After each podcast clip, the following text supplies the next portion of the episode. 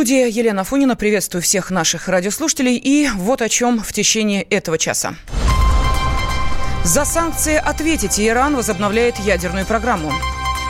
Футболисты дождались судью. Кокорину и Мамаеву оглашают приговор. Ну, а начнем мы, наверное, с того, к чему сейчас приковано мнение многих. Пресненский э, суд Москвы оглашает приговор футболистам Александру Кокорину и Павлу Мамаеву, которые обвиняются в побоях и хулиганстве. Сейчас в зале суда находится и э, наш специальный корреспондент Александр Рогоза, который, кстати, ведет текстовую трансляцию на сайте kp.ru э, в режиме онлайн. Так что, если э, вам хочется, ну, такого виртуального присутствия и ощущения, что вы там, где выносят приговор э, футболистам и э, также их друзьям, э, можете заходить на сайт kp.ru, ну или слушайте Александра сейчас в прямом эфире, он с нами на связи.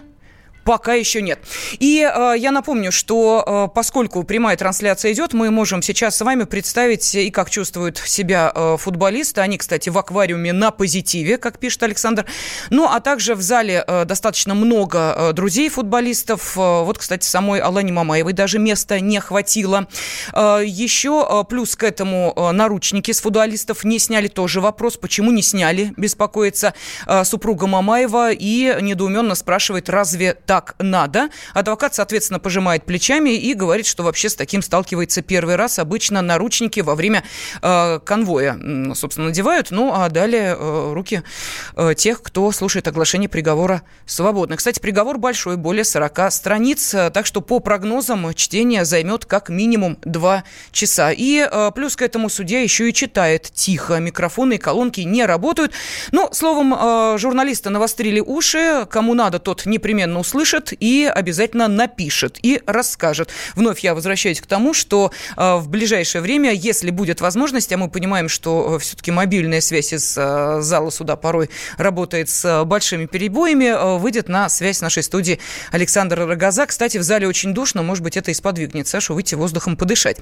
Так, что еще? Прокурор Светлана Тарасова. Кстати, я напомню, что 6 мая в ходе прений сторон именно она попросила приговорить Кокорина к одному году и шести месяцам месяцам колонии общего режима, Мамаева к одному году и пяти месяцам колонии общего режима, двум другим фигурантам дела о драке в центре Москвы, Александру Протасовицкому и Кириллу Кокорину, прокурор э, просила назначить один год и пять месяцев колонии и один год и шесть месяцев колонии соответственно. Так вот, э, сегодня она с, э, я сейчас говорю о прокуроре Светлане Тарасовой, с модной прической, асимметричная косичка, как написал, собственно, сам Александр Рогоза. Рядом два охранника, гособвинитель находится находится под госзащитой, поскольку э, она получала угрозы по другому делу, не связанному с вынесением этого приговора. А, ну и эм, далее судья читает, Алана Мамаева что-то листает в телефоне, показывает супруги Кокорина, они советуются.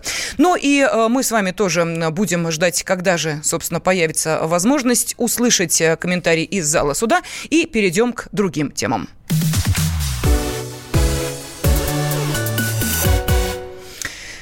Ну, а я напомню, что а, сегодня одной из а, главных международных тем а, стало решение Ирана по э, ядерной сделке.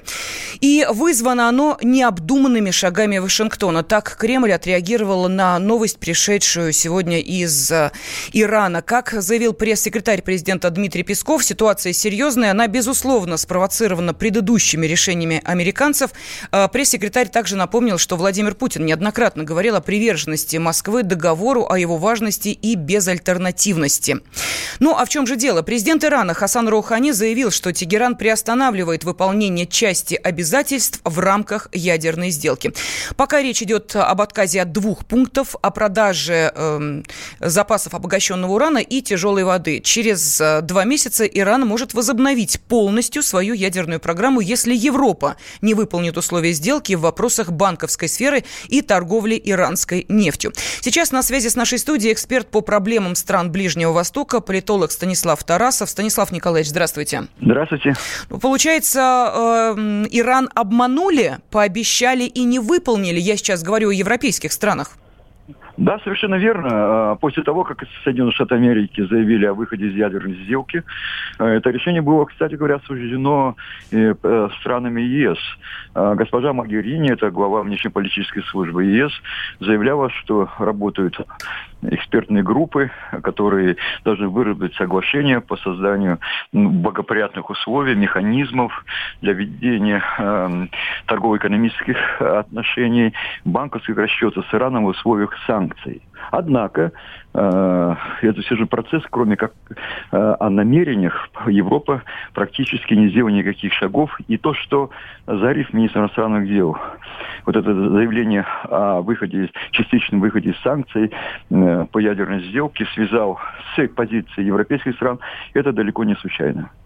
И э, еще один вопрос, э, Станислав Николаевич. Не напоминает ли э, чем-то вот это заявление, заявление северокорейского лидера, который тоже выбивал для себя преференции именно вот таким образом, пугая мир? Нет, вы знаете, здесь складывается очень такая уникальная, непростая ситуация. Еще нужно оценить, насколько своевременность уже было заявление Ирана об этом выходе из соглашений. Почему? Потому что Европа все же двигалась на встрече Тегерану, но все время оговаривала, что он должен пунктуально соблюдать условия ядерной сделки. И вот то, что пошло обострение отношений э, сейчас между Соединенными Штатами Америки, а вы знаете, что Болтон заявил, что он отправляется эскадра э, военных кораблей и боевых э, бомбардировщиков э, ну, в зону Персидского залива, надо полагать, и то, что госсекретарь Помпео совершил срочный визит в Багдад планировал в Берлине. Это говорило о том плане, что американцы э, поставили в Европу перед выбором. Либо вы сотрудничаете с Тегераном, то есть вы идете на э, создание механизма э, реализации проекта торгово-экономических отношений вне санкций, либо вы оказываетесь должны поддержать США. Если вы поддерживаете Иран, вы оказываетесь в состоянии войны, тогда вам придется выбирать, на чьей стороне бы работать. Это шантаж идет, хотя, откровенно говоря, до реальной войны дело, видимо, не дойдет. Спасибо огромное. Политолог, эксперт по проблемам стран Ближнего Востока Станислав Тарасов был на связи с нашей студией. Пресненском суде Москвы идет оглашение приговора Александру Кокорину и Павлу Мамаеву. Гособвинение попросило им по полтора года колонии общего режима. Заседание началось с опоздания, сообщает наш корреспондент из зала суда. Ну, а все новости вы узнаете первыми из нашего эфира и, конечно, зайдя на сайт kp.ru, где Александр Рогоза ведет прямую трансляцию. Ну, а хронология этой уголовной истории, ставшей скандальной в нашей справке. Справка. 8 октября 2018 года появилась информация о том, что Кокорин и Мамаев избили в кофемании на Большой Никитской неких высокопоставленных чиновников. На следующий день журналисты выяснили, что о действии футболистов пострадали директор Департамента автомобильной промышленности Минпромторга Денис Пак и гендиректор ГУПа НАМИ Сергей Гайсин. Камеры видеонаблюдения зафиксировали, как Кокорин со всего размаха ударяет Пака стулом, Мамаев дал Гайсину кулаком в лицо – Медики диагностировали у Пака черепно-мозговую травму, сотрясение головного мозга, ушибы конечностей, у Гайсина поверхностные раны и ушибы. Позднее стало известно, что футболисты участвовали в еще одной потасовке до случая в кофемании. Утром 8 октября у гостиницы «Пекин» двое мужчин напали на водителя «Мерседеса». Как было установлено правоохранительными органами, иномарка принадлежит ведущей Первого канала Ольге Ушаковой, а в нападавших были опознаны Кокорин и Мамаев. Два дня спустя, 10 октября, было возбуждено уголовное дело по статье «Хулиганство». Футболистам было предложено добровольно явиться к следователю. В случае неповиновения их объявили бы федеральный розыск. Мамаев прибыл в Главное следственное управление МВД по Москве для дачи объяснений в установленный срок. Несколькими часами позднее туда пришел и Кокорин. Вечером 11 октября Тверской районный суд арестовал их, а также младшего брата Кокорина Кирилла. Всех отправили в СИЗО «Бутырка». Для расследования была создана целая следственная группа. Срок ареста несколько раз продлевали. Каждый раз адвокаты ходатайствовали об изменении меры пресечения, но суд отказывал. Не помогли ни личное поручительство, так за Кокорина просили все зенитовцы, президент клуба Сергей Фурсенко и главный тренер Сергей Симак. Не спасли и деньги. В качестве залога защита Мамаева предлагала 6 миллионов рублей, а Кокорина – 10. За время содержания под стражей полузащитник Краснодара провел матч между заключенными Бутырки, а нападающий «Зенита» потерял спортивную форму. Журналисты, которые следят за делом, отмечали, что он очень поправился. Судебные слушания по существу начались в начале апреля, то есть через полгода после ареста. Каждое заседание широко освещалось в прессе. Сообщения зала суда непременно попадали в топ новостей. 6 мая футболисты выступили с последним словом. Они заявили о признании вины и раскаяния, а также назвали заслуженным наказанием те месяцы, что провели в тюрьме. Мамаев попросил у суда вынести приговор, не связанный с реальным лишением свободы.